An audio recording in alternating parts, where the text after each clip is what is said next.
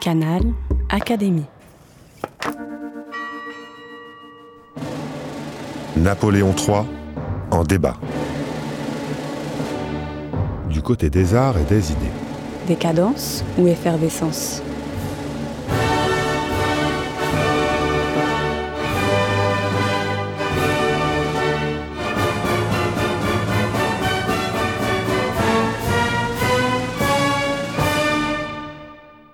La fête impériale, cette expression ne date que des années 1900, mais elle permet d'évoquer en quelques mots la vie intellectuelle et artistique du Second Empire. Elle porte cependant une bonne dose d'ambiguïté. Si la fête est brillante, elle est aussi frivole. Cette effervescence n'est-elle pas le signe d'une décadence dont la France paiera le prix par sa défaite en 1870 il est vrai que le régime impérial a pratiqué une politique du faste à la cour, comme dans les expositions universelles de 1855 ou 1867. Il expérimente également des formes de démocratisation culturelle avec l'essor des musées ou la liberté industrielle des théâtres. C'est le début de la culture de masse. Le ministre de l'Instruction publique, Victor Duruy, élabore quant à lui une politique scientifique audacieuse et visionnaire Décidément, l'image d'un second empire léger et frivole, vivant au rythme des refrains d'Offenbach, suffit-elle à résumer une époque qui est aussi celle de Renan, de Pasteur, de Manet ou de Carpeau? Voici le quatrième épisode de notre série sur Napoléon III, produite par France Mémoire, la mission des commémorations nationales, en partenariat avec l'école pratique des hautes études. Comme d'habitude, nous sommes en compagnie de trois spécialistes du Second Empire. Bonjour à vous. Bonjour. Bonjour. Alors je vais vous présenter. Laure Chaban vient de Compiègne où elle travaille pour les musées et domaines nationaux comme conservatrice en chef du patrimoine. Elle connaît bien le décor de la fête impériale, ce style Napoléon III qui s'épanouit euh, dans l'architecture et les arts décoratifs. À ses côtés, Arnaud Bertinet, maître de conférences en histoire de l'art et du patrimoine à l'université Paris 1 Panthéon-Sorbonne. Il étudie en particulier les musées impériaux. Et enfin, Nathalie Richard, professeure d'histoire contemporaine à l'Université du Mans, qui nous parlera de la vie intellectuelle. Et nous allons commencer par vous, Nathalie Richard. Le régime que nous avons décrit d'un point de vue politique comme étant autoritaire exerce-t-il aussi cette autorité dans le domaine culturel? Alors oui, avec un traitement euh, différent, on va dire, euh, suivant les, les, champs culturels.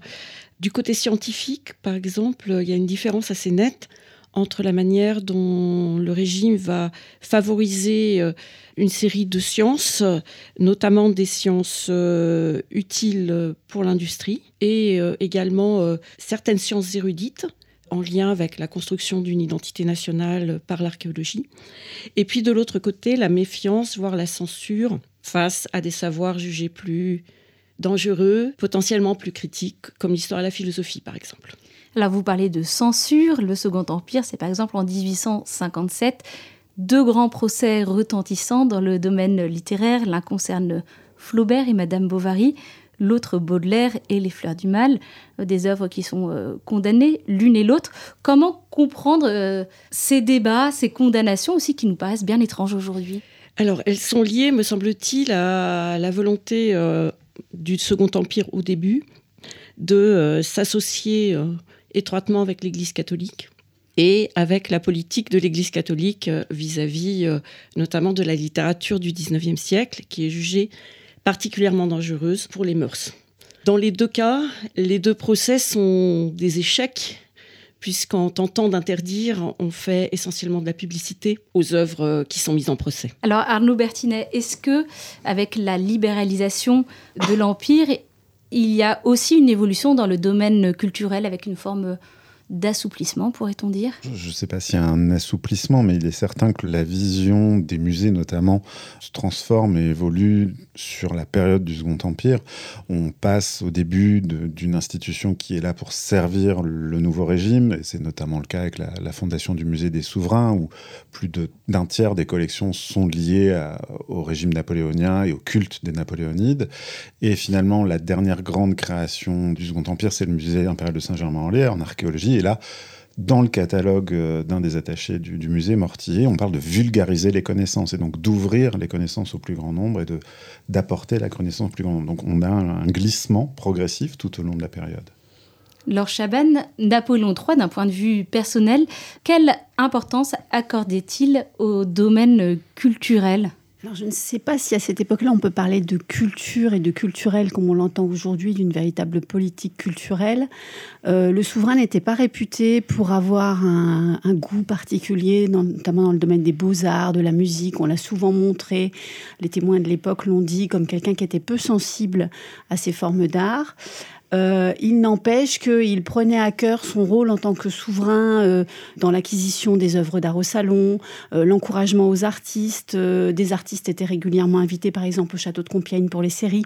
Napoléon III savait pertinemment que ça faisait partie des tâches d'un grand souverain que de soutenir les arts. Et il y avait aussi un aspect économique important, puisque Paris était reconnu internationalement comme une capitale de l'art et de la culture. Et donc soutenir les arts, notamment par le faste de la par les acquisitions, c'était un moyen aussi de, renforcer l'éclat de Paris, son attractivité. Il s'est formé à l'étranger, il a été longtemps un exilé. Est-ce que cela a une incidence aussi dans sa façon d'envisager ces sujets-là? Alors à titre personnel, je pense qu'il a été très marqué par son expérience anglaise. Il a vécu à plusieurs reprises à Londres avant de, revenir à Paris en 1848. Et euh, cette influence se sent notamment euh, dans son goût personnel en matière d'ameublement. C'était quelqu'un qui aimait l'ameublement à l'anglaise, les meubles d'acajou assez simples. On a souvent peu d'informations sur le goût personnel de l'empereur, mais par exemple, lorsqu'il fait construire le yacht impérial L'Aigle à la fin des années 1850, là, on a des notes de sa main qui indiquent ce qu'il veut en matière d'ameublement et il réclame expressément un ameublement simple, pas de sculpture qui déborde, pas de fanfreluche, de passementerie, ce qu'on associe habituellement au goût du Second Empire. Et puis, euh, par exemple, aussi dans le domaine de l'urbanisme et dans le domaine euh, des parcs et jardins, l'anglomanie qu'il a pu euh, concevoir a été importante. C'est quand même lui qui a fait aménager le bois de Vincennes, le bois de Boulogne, les buts de Chaumont, enfin, l'idée d'amener la nature dans Paris et de permettre aux Parisiens d'en profiter avec une visée aussi hygiéniste, a dû beaucoup à l'initiative de l'empereur lui-même. Alors Nathalie Richard, vous avez évoqué l'archéologie de façon un peu fugitive, mais nous pourrions peut-être y revenir parce que c'était vraiment une passion euh, de l'empereur qui euh, lui-même a effectué euh, des recherches, a écrit lui-même aussi sur, sur le sujet. Avec un nègre.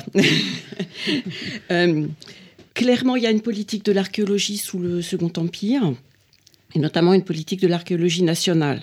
Donc bien sûr, la France continue de subventionner des missions archéologiques euh, à l'étranger, mais euh, le plus original est sans doute euh, effectivement l'effort qui est mis pour coordonner les connaissances et stimuler la recherche pour l'archéologie, notamment l'archéologie des périodes les plus anciennes, la préhistoire, et surtout la période euh, gallo-romaine, on va dire, la période euh, romaine. L'empereur crée des structures pour coordonner euh, cette recherche, notamment la commission topographique des Gaules dans les années 1850 qui est chargée de rassembler l'information qui est collectée par les érudits un peu partout sur le territoire national pour essayer de faire une sorte de cartographie des connaissances sur euh, la Gaule. Napoléon III lui-même s'intéresse tout particulièrement à euh, une sorte de modèle euh, symbolique lointain qui est Jules César. Et il va signer de sa main un, ouvrage, en tout cas les premiers volumes, une histoire de Jules César, mais qui est en fait écrite par un érudit qui a été recruté euh, comme euh, bibliothécaire des Tuileries, Alfred Maury, et qui est le vrai auteur du livre. Il y a un lien également avec la création du musée d'archéologie nationale. Oui, effectivement. Donc, euh, une partie de, ces recherches s'accompagne du rassemblement de, nouvelles collections archéologiques. Donc, le musée de Saint-Germain-en-Laye est conçu comme un musée d'archéologie nationale qui doit notamment se centrer sur les périodes qui précèdent le Moyen Âge et donc venir compléter euh, les collections qui sont déjà en partie exposées au musée de Cluny. Arnaud Bertinet, nous allons euh, parler des autres musées qui se développent euh, dans toute la France à cette période-là, parce que il y a ce qui se passe à Paris ou en région parisienne, mais également ce qui se passe en province, où nous assistons à un déploiement spectaculaire, pourrait-on dire, des musées. À quoi cela correspond-il? Alors c'est même une pullulation, pour reprendre les termes des contemporains, notamment de Philippe de Chenevière, qui est conservateur du musée du Luxembourg et qui est un des inspecteurs des musées de province. Il y a un premier semi-muséal qui existe en France, euh, notamment par le décret Chaptal sous le consulat. Et on va avoir euh, un développement encore plus important, on a une accélération très très forte. En moyenne, on a 4 à 5 musées par an qui sont créés sous le Second Empire, qui sont fondés avec des envois réguliers de l'État. C'est-à-dire que tous les 15 août, au moment de la fête impériale euh, nationale, euh, vous allez avoir des envois vers les musées pour agrandir les collections. Alors, Bien entendu, on crée des musées, mais il faut avoir conscience que ces musées sont certains déjà grands et d'autres ne sont qu'une salle dans une mairie. Hein. Et euh, on a comme ça plus de 2000 œuvres qui sont envoyées sur, sur la période. C'est une volonté de Napoléon III d'organiser le territoire, d'amener la connaissance, de ne pas être taxé aussi de barbarie, c'est-à-dire qu'il faut amener une culture. Et c'est une façon aussi de participer à l'éducation. Donc euh, ça se retrouve partout. Et puis il y a les premières grandes constructions de musées en tant que musée, puisque jusque-là, les musées français, la plupart du temps, étaient des musées qu'on dit Bernard l'Ermite. Ils occupaient un bâtiment qui existait avant. Et à partir du Second Empire, vous avez l'élévation des premiers grands musées. Nous pouvons penser par exemple au musée de Picardie qui vient d'être euh, magnifiquement restauré.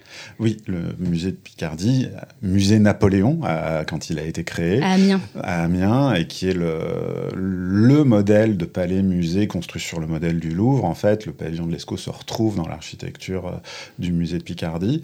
Et euh, vous avez un musée qui est une ode au couple impérial à Napoléon III. La dédicace est toujours en place, même si on a dénapoléonisé le, le monument avec la troisième République, vous avez encore tout un tas d'éléments qui rappellent la figure de Napoléon III, euh, des aigles impériaux, les chiffres, et puis une collection incroyable. 73% des collections du musée Napoléon en 1870 viennent soit des collections impériales, soit d'envois de la liste civile.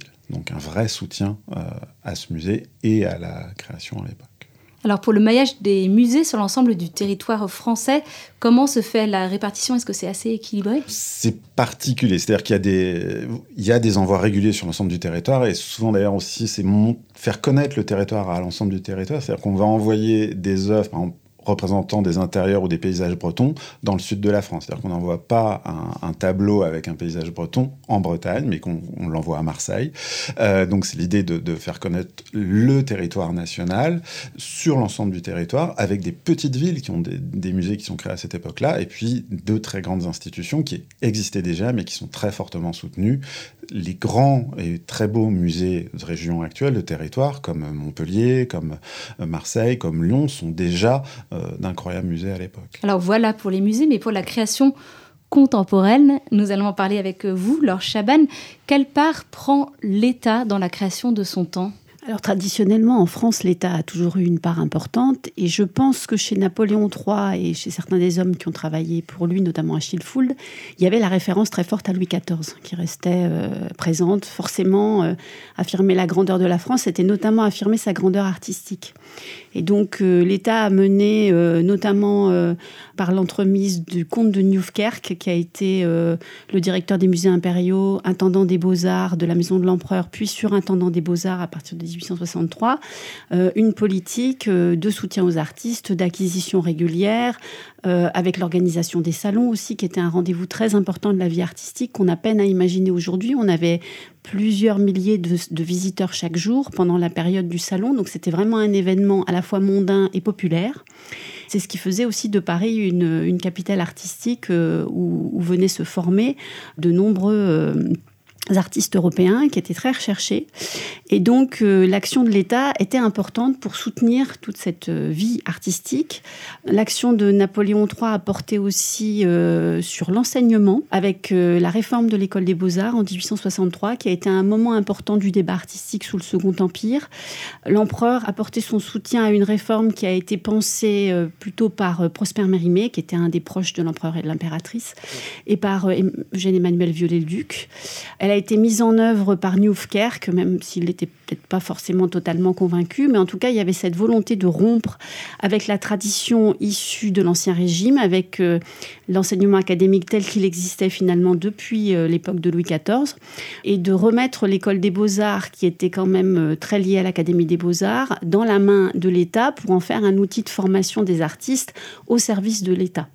Ça a été un moment très fort avec une, querelle extrêmement violente. Euh, Ingres notamment a pris la, parole publiquement de façon très violente pour défendre la tradition académique.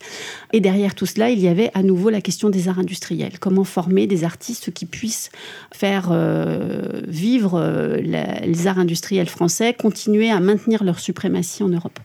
C'est l'époque où ce débat du lien entre art et industrie se pose régulièrement. Le débat était très ancien. On peut dire qu'il remonte quasiment au XVIIIe siècle avec les écoles gratuites de dessin. C'est là qu'on commence à s'interroger sur l'importance de la formation artistique pour les succès commerciaux des pays et où euh, se développe une politique d'enseignement du dessin à destination des ouvriers, justement pour renforcer euh, l'attractivité des produits, aussi bien d'ailleurs en Angleterre, en Allemagne, en France.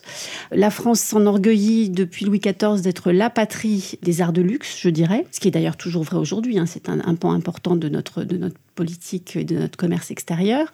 Et donc, euh, c'est à l'époque de Napoléon III sans doute que le débat se cristallise à cause des grandes expositions universelles. En fait, l'exposition universelle de 1851 organisée à Londres est un moment important dans ce débat sur les arts industriels parce que la France se rend compte que l'Angleterre a commencé à mener une politique très offensive dans ce domaine de formation, création d'un musée, le futur Victorian Albert Et que la suprématie de la France semble menacée. C'est vraiment sous le Second Empire que se met en place ce débat qui aboutira vraiment sous la Troisième République, notamment avec l'organisation de l'enseignement du dessin à l'école primaire et à tous les stades de la formation euh, de l'enfant jusqu'à l'artiste. Sur ce lien entre art et industrie, comment est-ce que les sciences, par exemple, peuvent contribuer à la création artistique à cette époque? Votre question m'évoque euh, notamment la personnalité d'Emmanuel Frémier, qui est un des grands sculpteurs du, du Second Empire et au-delà de la Troisième République, et qui est très marqué par le discours scientifique. En fait, on voit l'influence profonde qu'exerce le discours scientifique, les méthodes scientifiques sur certains artistes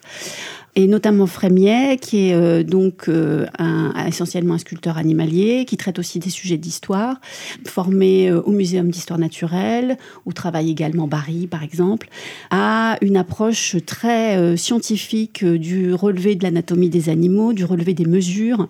Frémier disait des mesures, des mesures, toujours des mesures. Et donc, il a une approche vraiment très, vraiment positiviste, on peut le dire, de la création artistique, qui se traduit notamment dans ses travaux historiques, notamment lorsqu'il travaille pour le musée euh, des Antiquités nationales. Lorsqu'on lui commande une statue de Gaulois, par exemple, il va faire des recherches sur l'armement des Gaulois pour le reproduire de la manière la plus précise dans sa, statue équestre. Il euh, produira également, par exemple, une des premières figures d'hommes préhistoriques en inscrivant sur la terrasse que euh, le crâne et les armes qui sont sur la terrasse sont copiés des collections du muséum. Donc il y a vraiment cette notion de, de réalisme scientifique qu'on trouve aussi chez d'autres artistes et qui montre l'influence des sciences sur la pensée artistique. On peut penser aussi à l'influence de Chevreul et de ses études sur euh, la couleur et sur l'optique, euh, sur euh, les artistes. C'est à la fin du Second Empire qu'apparaît ce qu'on qualifiera ensuite d'impressionnisme à partir de 1874. Et on sait aujourd'hui, grâce aux travaux de Georges Roch, que les publications de Chevreul, qui paraissent à partir de la fin des années 1830, ont, sous le Second Empire, un retentissement de plus en plus important dans les milieux artistiques et amènent à reconsidérer la couleur, la notion de couleur, de couleur locale. Toutes ces recherches, par exemple, sur l'optique, sur les propriétés de la vision, sur les couleurs, ont un impact important dans, l'histoire des arts. Et euh, c'est à partir du Second Empire, notamment avec la naissance de l'impressionnisme, que c'est particulièrement euh, évident. Arnaud Bertinet, vous vouliez réagir Oui, il y a aussi Sèvres, la manufacture et les expérimentations très nombreuses dans le cadre des arts industriels. Et donc, on a un lieu, là encore, on va tenter, mettre en application les nouvelles découvertes scientifiques. Tout ça en lien euh, donc avec la production et la formation des artistes, parce que c'est aussi un lieu de formation. Il ne faut pas oublier qu'un des achats les plus importants du Second Empire et de Napoléon III, volontaire en termes d'art, c'est la collection Campana, et c'est en soutien aux arts et à l'industrie. C'est plus de 4 millions de francs, c'est un, carrément un texte de loi pour acheter la collection. Et c'est euh, certes pour aider le marquis Campana, mais c'est aussi dans une idée de création peut-être d'un grand musée d'art décoratif, ce qui ne verra pas le, jour tout de suite, mais on a cette volonté d'aide à l'industrie par les sciences et par la confrontation au, au passé aussi. Peut-on parler d'une sorte de démocratisation? De l'accès à la culture ah, C'est un vrai débat. Je pense qu'on a plus un, assouplissement de l'accès à la culture, mais démocratisation, c'est plus pour la, troisième, voire la cinquième République, parce que sous la troisième, on parle de popularisation. Et mm. Donc la démocratisation, je ne sais pas si j'irai jusque-là. Quel était le public visé par, par les musées? Alors, On n'a pas de, comptage, parce qu'en fait, les musées sont gratuits, ils sont accessibles à tous, euh, donc il n'y a pas de tourniquet, donc on ne sait pas combien de gens, on a des estimations, on pense que sur la fin du Second Empire, au Louvre, il y a environ 850 000 personnes par an qui visitent le, musée, ce qui est quand même considérable. Hein. c'est dix fois moins que de nos jours, mais c'est énorme pour l'époque, euh, avec des pointes à 3, 4, 5 000 personnes certains dimanches. Donc on, a du monde, on a aussi quelques chiffres pour Saint-Germain-en-Laye quand le musée ouvre. On a des enfants, on a des adultes, on a beaucoup de copistes, bien entendu, puisque la base de l'enseignement, c'est aussi la copie euh, sur le modèle. On a beaucoup de femmes aussi dans les musées qu'on ne voit pas dans les archives, mais qu'on voit dans les tableaux qui présente les salles, euh, qui présente les visiteurs, qui présente les copistes.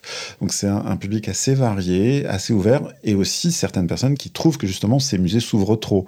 Et Mérimée, dont on a parlé par exemple, écrit quelque chose de terrible dans un article pour le Journal des Arts, où il dit en fait qu'il faudrait pas que, le, enfin, que le Prado est bien plus intéressant que le Louvre, parce que le Prado est beaucoup plus fermé que le Louvre en termes d'accueil des publics. Là, Chavannes. Par rapport à la démocratisation, euh, on peut penser aussi à la question de la diffusion par l'édition. En fait, c'est vraiment un phénomène très neuf au XIXe siècle, d'abord avec la lithographie à partir du début du siècle, puis avec la sculpture d'édition, avec la mise au point de la reproduction mécanique facile des sculptures, et avec euh, la photographie aussi, qui est quand même un élément très important de cette période. Euh, la photographie a certes été inventée en 1800, enfin inventée, dévoilée en 1839, mais c'est vraiment à partir du début du Second Empire, avec l'invention de, techniques euh, qui permettent son utilisation plus facile, qu'elle se diffuse, avec notamment les fameuses cartes de visite de Disdéry, qui sont le trombinoscope de l'époque, qui montrent que pratiquement tout le monde peut maintenant avoir sa photographie dans sa poche. Et ça, c'est vraiment un phénomène, je pense, qui concourt grandement à la démocratisation. ça a été bien étudié, notamment pour la maison Goupil, qui est un des grands marchands et éditeurs d'art euh, du Second Empire, notamment euh, par rapport à l'édition des œuvres de Jean-Léon Jérôme, qui est un des grands peintres, euh, un des plus célèbres de l'époque, qui était par ailleurs le gendre d'Adolphe Goupil, le, patron de la maison. Et donc, euh, on sait par exemple que les œuvres de Jérôme euh, ont été éditées par la maison Goupil en différents formats. Donc, on avait la petite carte photographique euh, qui coûtait très peu cher, et puis on avait des grandes estampes de grands formats qui étaient faites pour orner un salon ou une salle à manger. Et donc, très vite, ces éditeurs ont su, avec beaucoup d'habileté commerciale, diversifier leur gamme pour permettre que leurs produits soient accessibles au plus grand nombre. C'est la même chose dans l'édition en sculpture, puisqu'on a des éditions en bronze de luxe avec euh, des socles en marbre, etc. Et puis on a aussi euh, des productions moins chères avec des alliages du type régule, voire en plâtre, à différents formats qui permettent là aussi euh, de toucher un public beaucoup plus large. Donc ce phénomène de la reproduction massive et la multiplication des gammes joue vraiment dans la démocratisation de l'art. C'est intéressant cette question de la diffusion. Vous parlez de, l'édition. C'est vraiment euh, l'époque, euh, Nathalie Richard, où les grandes maisons d'édition se développent, l'époque mm. également où la presse atteint des tirages incroyables. Qu'est-ce que cela change pour, euh, pour dire la, culture commune qui se constitue en France? Ça a plusieurs conséquences. La première conséquence, c'est que c'est très très difficile de, contrôler cette production, d'où le bilan euh, très mitigé sur euh, la censure en fait euh, du Second Empire ou au même moment les tentatives de censure de, de l'Église catholique qui met à l'index un nombre incroyable d'œuvres notamment littéraires. Il y a plusieurs logiques, plusieurs éléments fondamentaux qui expliquent cette cette croissance. Il y a une croissance euh, de l'alphabétisation, donc avant même les lois de Jules Ferry, depuis les lois de Guizot euh, sur l'enseignement euh, primaire. Il y a une scolarisation plus large des enfants. Il y a une augmentation du niveau de vie moyen sous le Second Empire, qui est une période plutôt de prospérité économique. Donc globalement, euh, dans les budgets, euh, y compris des catégories euh, modestes, c'est un tout petit peu plus facile de dégager un surplus pour acheter de l'imprimé à bon marché. Les stratégies commerciales des éditeurs et des patrons de presse sont là aussi des stratégies de diversification pour réduire les coûts étendre en fait le marché à l'ensemble du territoire national. Alors les éditeurs vont avoir euh, des stratégies euh, diverses. On va inventer des nouveaux formats, les ancêtres du livre de poche, pour euh, vendre des ouvrages moins chers, donc dans des bibliothèques dites populaires. On invente aussi des publications en livraison. Donc on va vendre un ouvrage de référence par petits morceaux pour que chaque petite brochure coûte moins cher. Une autre stratégie, c'est de s'assurer d'avoir des auteurs euh, maison d'une certaine manière. Il y a là aussi une nouveauté euh, qui se stabilise euh, sous le Second Empire. Donc les éditeurs... Un vrai travail d'éditeur. voilà, ont des contrats sur la longue durée avec les auteurs et du coup éditent leurs ouvrages sous diverses formes, souvent en association avec la presse, puisque très souvent, en tout cas les, les titres les plus populaires commencent par être publiés euh, dans la presse sous forme de livraison euh, périodique, donc de romans feuilletons s'il s'agit de fiction. C'est également une période de développement de nouveaux loisirs euh, pour tout type de public. Arnaud Bertine, est-ce que peut-être vous pouvez nous en parler dans le domaine du théâtre, dans le domaine de la musique Ou Laure Chaban, je pense aux orphéons par exemple, ou aux, chants, aux fanfares. Ce n'est pas une question que je connais spécialement. Il faudrait plutôt demander à Jean-Claude Dion, qui est le grand spécialiste de la, la question. Mais euh, oui, effectivement, c'est une période, euh, en tout cas, où les Français, pour autant que je sache, sont toujours aussi, euh, et les Parisiens sont toujours aussi fascinés par le théâtre. Les productions se multiplient. Au début des années 1860, la possibilité de présenter des pièces se, se, libéralise quelque peu, la censure se dessert. Et évidemment, quand on pense au Second Empire, on pense aussi à Jacques Offenbach, au Théâtre des Bouffes parisiens, puis aux variétés, où il présente ses opérettes. Il obtient le, droit de jouer ces, petits opéras euh, en dehors euh, de l'Académie nationale euh, où auraient dû être jouées. Et puis surtout, il présente des, des, pièces qui ont un contenu un peu provocateur, un peu critique, euh, comme Orphée aux Enfers, La Grande Duchesse de Gerolstein, qui est jouée par, en 1867, et où Hortense Schneider euh, porte dans le premier acte une broche en strass que nous avons toujours à Compiègne, qui imite la Légion d'honneur et qui est une sorte de charge euh, des décorations officielles. Enfin, il y a vraiment une, force comique et contestatrice dans les œuvres d'Offenbach qui est restée associée au Second Empire et qui montre qu'effectivement, ce régime qu'on a pu décrire comme euh, extrêmement, euh, enfin presque liberticide, a laissé aussi place quand même euh, à la contestation et en tout cas à quelque chose d'assez d'assez joyeux et, et provocateur. C'est le cas aussi dans les arts d'ailleurs, hein, puisque euh, Courbet, par exemple, euh, a souvent été présenté comme ayant été euh, un peu réprimé par les autorités officielles. En fait, on sait aujourd'hui, par exemple, qu'en 1855, lorsqu'il présente son pavillon, enfin ses œuvres dans un pavillon séparé, c'est parce qu'il n'a pas obtenu l'autorisation de présenter toutes les toiles qu'il souhaitait présenter, mais une grande partie avait été admise par le jury. Donc, il y a un jeu aussi de la part de certains artistes dans le scandale, dans la provocation, dire qu'on a été censuré refusé, euh, c'est valorisant finalement. La meilleure preuve de, l'attitude du régime et de Napoléon III lui-même, c'est le fameux Salon des refusés qui est organisé en 1863 et de nouveau d'ailleurs en 1864. C'est l'empereur lui-même euh, qui décide d'autoriser, après une nouvelle contestation euh, de la part des, artistes, des résultats du jury pour euh, l'accession au salon, c'est l'empereur lui-même qui décide d'autoriser la tenue d'un salon des refusés en marge du salon officiel au Palais de l'Industrie, où participent de très nombreux artistes euh, je pense qu'il y avait à peu près un millier d'œuvres qui ont été présentées.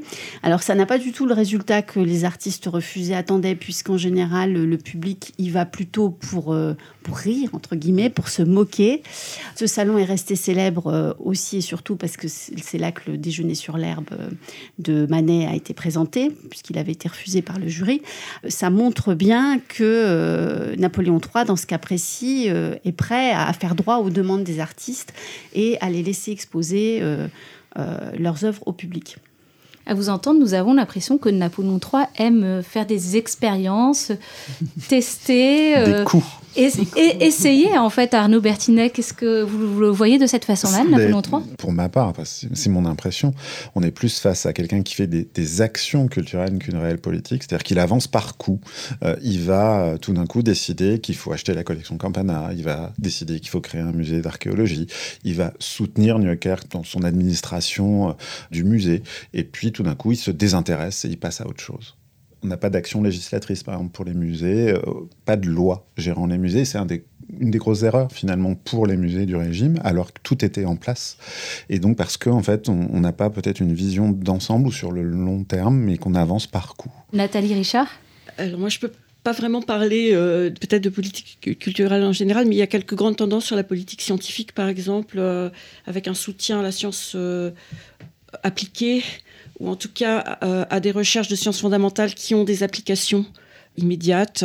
Donc, dans le domaine de la chimie, par exemple, un des grands relais proches de Napoléon III sur ces questions scientifiques, c'est un chimiste qui s'appelle Jean-Baptiste Dumas, qui a été euh, brièvement euh, ministre lorsque Louis-Napoléon Bonaparte était président de la République, ministre de l'Agriculture, me semble-t-il, qui développe tout un discours sur la chimie au service de l'industrie ou de l'agriculture. Et si on regarde par exemple ce que Pasteur va faire dans ces années-là, c'est une chimie appliquée à l'industrie. Hein. le vaccin contre la rage, c'est plus tard, c'est dans les années 1880. Donc Pasteur va notamment euh, travailler euh, avec le soutien du ministre, en lien, en partie en tout cas avec euh, le couple impérial, sur la conservation du vin, qui est un des produits d'exportation importants notamment après la signature du traité de libre-échange avec l'Angleterre. Donc, euh, il travaille sur euh, comment s'assurer que le vin se conserve euh, dans de bonnes conditions. Et puis ensuite, là, sur incitation directe du couple impérial et de l'entourage impérial, sur les maladies du verre à soie. Mais à votre avis, justement, dans tout ce qui est politique de, la recherche, est-ce que nous sommes face à une vraie stratégie ou est-ce que nous sommes comme dans le domaine culturelle dans une succession d'actions finalement juxtaposées alors, je pense qu'il y a vraiment une politique du côté de la science appliquée. Je pense qu'il y a aussi euh, d'autres signaux. Une réforme du baccalauréat dans les années 1850, qui va finir par euh, être abandonnée dans les années 60, mais qui euh, vise en fait à promouvoir la possibilité de faire un baccalauréat avec plus de sciences. Sous le Second Empire, on a aussi la création des premières euh, importantes écoles d'art et de, sciences industrielles. Une des premières est fondée à Lille dans les années, au début des années 1850, notamment grâce à Jean-Baptiste Dumas. Donc il s'agit de former tout un personnel hautement compétent techniquement pour, pour l'industrie, donc des ingénieurs techniciens, en s'appuyant sur la science la plus moderne. C'est un peu plus compliqué euh, lorsqu'on va du côté des sciences humaines et sociales, philosophie, euh, histoire. Donc, dans un premier temps, euh, clairement, il y a une volonté de contrôler ces domaines qui sont représentés par des, auteurs qui sont des sortes de, figures de l'opposition, hein. les historiens qui avaient soutenu ou les philosophes qui avaient soutenu la, Seconde République. Donc certains sont exilés à l'extérieur comme Quinet, d'autres sont restés en France euh, se sont exilés un peu en province comme Michelet ou bien pendant un temps font un petit peu attention à, à leur production et Michelet par exemple va rédiger dans les années 50 et 60 euh, des ouvrages d'histoire naturelle. Hein. donc, il va laisser un peu de côté l'histoire de France pour euh, parler de politique en parlant de nature. De ce côté-là, c'est un petit peu plus compliqué. Donc, euh, on voit qu'il y a un contrôle sur le monde universitaire. Ça passe notamment par un contrôle de l'accès au corps de l'enseignement supérieur, par la suppression, la suspension des agrégations. Donc, à l'époque, l'agrégation n'est pas un concours euh, pour enseigner dans le secondaire, mais c'est plutôt une, porte d'entrée vers euh, une carrière universitaire. Et euh, les agrégations de philosophie et d'histoire sont supprimées, suspendues pendant toute une période pour contrôler véritablement l'accès aux professions académiques.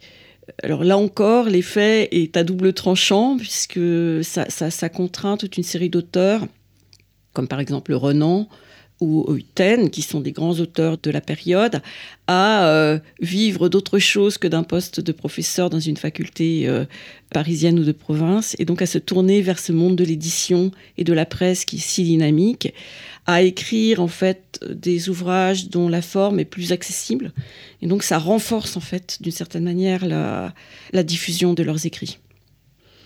Peut-être euh, Laure Chaban sur la politique culturelle, est-ce que vous avez quelque chose à ajouter sur ce sujet de la vision de Napoléon III je pense qu'effectivement, on peut difficilement transposer la notion de politique culturelle qui est quand même très liée à Malraux et euh, à la Ve République euh, sous le Second Empire.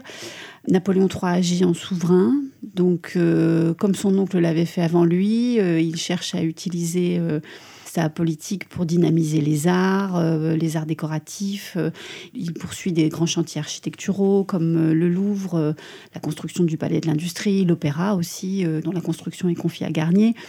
Le fait que le, une grande partie de la politique artistique dépende de la maison de l'empereur, donc soit rattachée directement au souverain, est significatif du fait que ce secteur n'est pas conçu vraiment comme comme un secteur euh, de politique euh, avec des, mm, des, questions indépendantes, je dirais, euh, qui, qui concerneraient la nation. Peut-être peut-on voir, mais bon, c'est une question que je ne connais pas dans le détail, la création d'un ministère des beaux-arts très éphémère en janvier 1870 dans le gouvernement d'Émile Olivier comme une première velléité d'avoir vraiment une politique des beaux-arts qui serait une sorte de politique culturelle avant l'heure. C'était la première fois d'ailleurs que la France avait ce, ministère, sachant que précédemment c'était Newkirk finalement qui en tant que surintendant des beaux-arts a concentré une partie de ses attributions. Là pour la première fois elles sont rassemblées dans un portefeuille ministériel qui est confié à l'avocat Maurice Richard.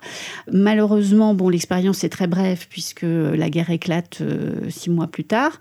Ensuite, ces attributions liées aux beaux-arts sont rattachées significativement au ministère de l'Instruction publique auxquelles elles resteront rattachées pendant toute la Troisième République.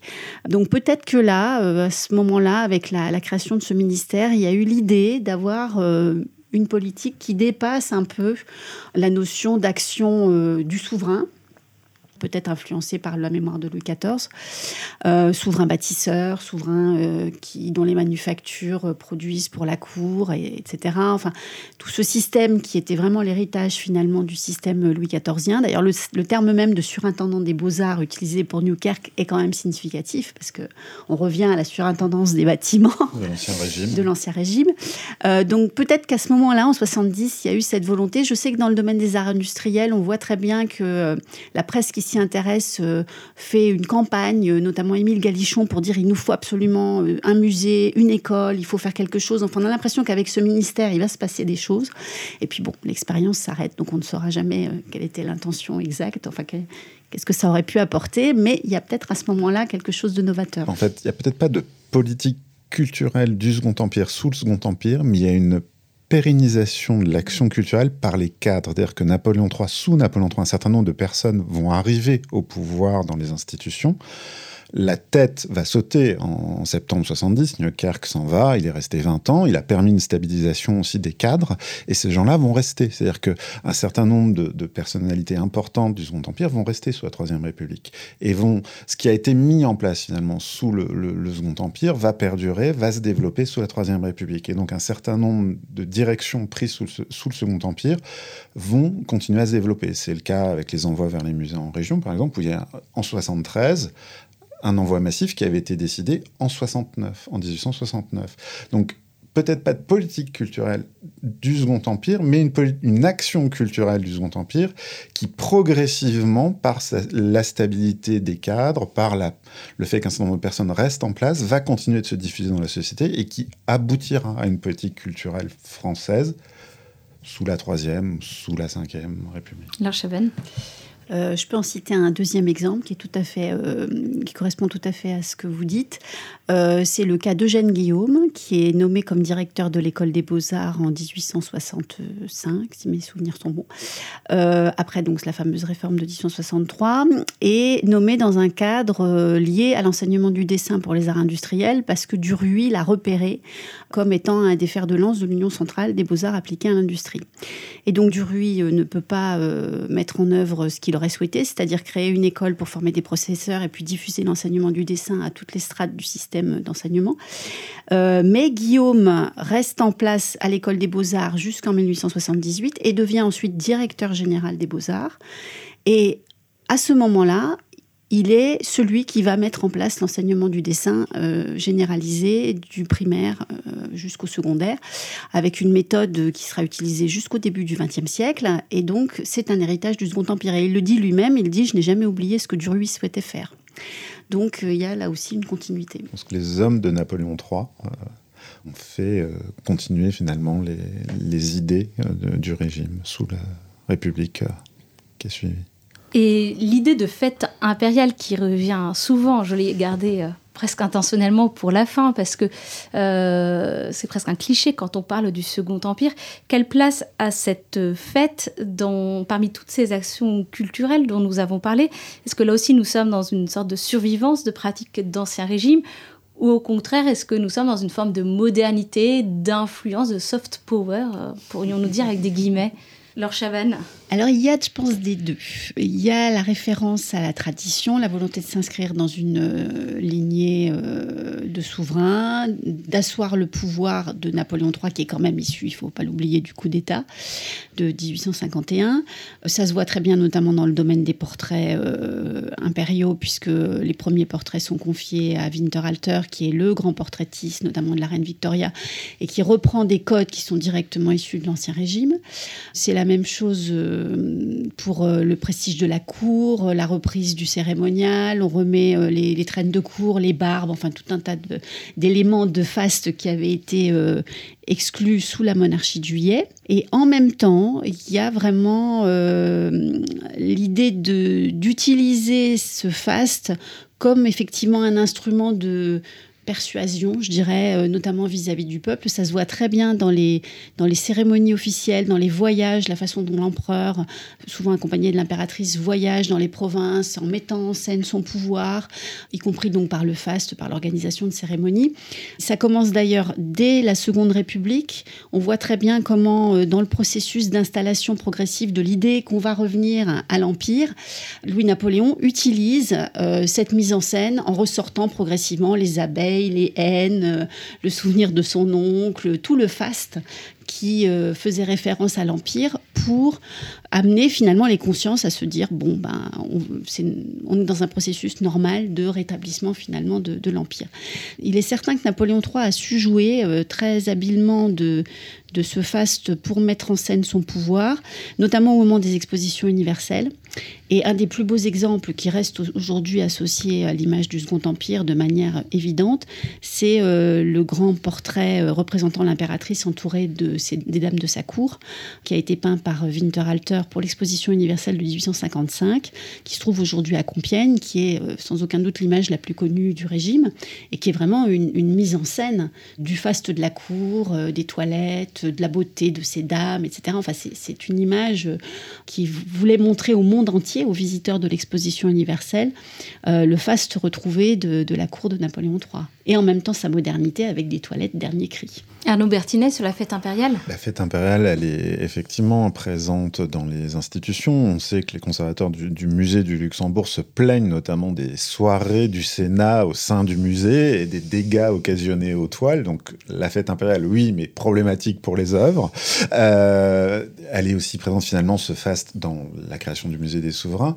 Et en même temps, à la chute du Second Empire, ce musée des souverains se retrouve dans les caricatures. Et on a notamment un, dessin de Millet qui s'appelle euh, Cotillon aux Tuileries. Et vous avez euh, euh, la fête impériale qui est représentée. Au-dessus, vous avez le musée des souverains avec un bicorne de Napoléon, un aigle impérial. Et en bas du dessin, vous avez les Prussiens qui sont en train de traverser la cour du Louvre. Euh, le musée a un instrument de pouvoir, on va s'en servir. On a tous les souverains qui viennent aux expositions universelles qui visitent le musée, mais la fête impériale est plus problématique qu'autre chose pour les musées au quotidien, en fait, euh, chez les conservateurs. Et Nathalie et Richard, sur cette culture du divertissement, euh, peut-on aussi la retrouver dans d'autres couches de la population? De diverses manières, vous aviez évoqué les orphéons tout à l'heure. En fait, il faut rappeler quand même qu'il y a un dense réseau associatif Il y a réellement un encadrement, on va dire, des pratiques culturelles et, savantes par, des associations culturelles un peu partout en province, avec une, volonté de l'État de, j'ai évoqué tout à l'heure la commission topographique des Gaules, d'essayer de, coordonner un peu cette, cartographie des acteurs et et des pratiques. C'est une période très intéressante pour étudier ce qui se passe euh, dans, dans les régions, on va dire, euh, et le dynamisme culturel euh, régional est important. Il est, dans le cas des musées, il, il, vient souvent se conjoindre à une volonté de l'État, mais la distribution des œuvres, par exemple, au musée, va aussi aller à des musées locaux qui existaient euh, déjà. Euh, euh, par exemple, à Dinan, il y a un, musée mm. municipal donc, qui actuellement est en caisse, donc qui n'est même plus ouvert, qui est dans la mairie de, la ville de Dinan en Bretagne, donc un tout petit musée qui existe depuis les années 30 et qui va recevoir une partie de la collection Campana. Donc il y a une, une sorte de conjonction, en quelque sorte, entre des initiatives qui viennent d'en haut et puis des initiatives qui viennent du tissu de la société civile qui contribue à une forme locale, on va dire, de dynamisme culturel, donc peut-être de fête impériale ou de fête euh, localement. Ou de fête tout court. Voilà. Pour finir, euh, une dernière question qui sera la même pour vous trois. Quel est le legs culturel du Second Empire selon vous Laure Chavannes je pense que le legs de la période est immense. C'est une période fantastiquement féconde dans les arts, dans la littérature, dans les sciences, dans tous les domaines. Enfin, euh, il suffit de penser euh, à, Baudelaire, à Flaubert, à Monet, à Manet, à, Courbet, euh, à tous les artistes qui sont moins connus aujourd'hui, comme Frémiet dont je parlais tout à l'heure, mais qui, qui ont été très importants dans l'art du, du 19e siècle. en musique, c'est aussi une période féconde, en poésie, enfin dans tous les domaines. Ça a été une période fondatrice, je pense, un moment fort dans le 19e siècle, qui lui-même est un siècle très riche. Si on a souvent euh, vilipendé le régime de Napoléon III, euh, ça a quand même été une période euh, extrêmement riche et cette richesse ne s'est pas faite seulement euh, contre le régime, mais aussi euh, avec lui, euh, avec toutes les opportunités qui ont été ouvertes et tout ce bouillonnement culturel dont, on a parlé, et cette diffusion beaucoup plus large aussi des livres, l'accès aux, aux, œuvres d'art à travers l'édition, etc., ont contribué, la photographie, ont contribué à ce bouillonnement. Donc c'est vraiment une période de clé, je pense, dans la naissance de la France moderne, comme c'est le cas aussi dans d'autres secteurs, notamment l'industrie et l'économie. Nathalie Richard alors, dans, les domaines que je connais mieux, il y a quand même plusieurs héritages. D'abord, on a évoqué Victor Duruy. Il faut quand même rappeler qu'à partir de la fin des années 1860, Victor Duruy engage une politique de réforme de l'enseignement supérieur. de l'instruction publique. Oui, pardon. Qui n'aboutira que sous la Troisième République, mais qui est lancée dès 1867 de grandes institutions culturelles euh, importantes dans, le champ euh, scientifique au sens large sont, dynamisées, profondément transformées sous le Second Empire, par exemple les archives. Donc euh, Alfred Maury, dont j'ai parlé tout à l'heure, est ensuite nommé conservateur des archives impériales et il va faire un énorme travail de catalogage des archives et rendre progressivement ces archives accessibles à la recherche telle que nous la connaissons actuellement. Et enfin, il y a aussi une politique importante qui est menée dans le domaine des bibliothèques, qui commence dans les années 1860, lorsque euh, le ministre de l'instruction publique euh, de l'époque et euh, le gouvernement napoléonien réalisent qu'il y a une forme de monopole de l'Église catholique sur les réseaux des bibliothèques populaires, donc accessibles au large public en France, et décident de favoriser la création de bibliothèques scolaires.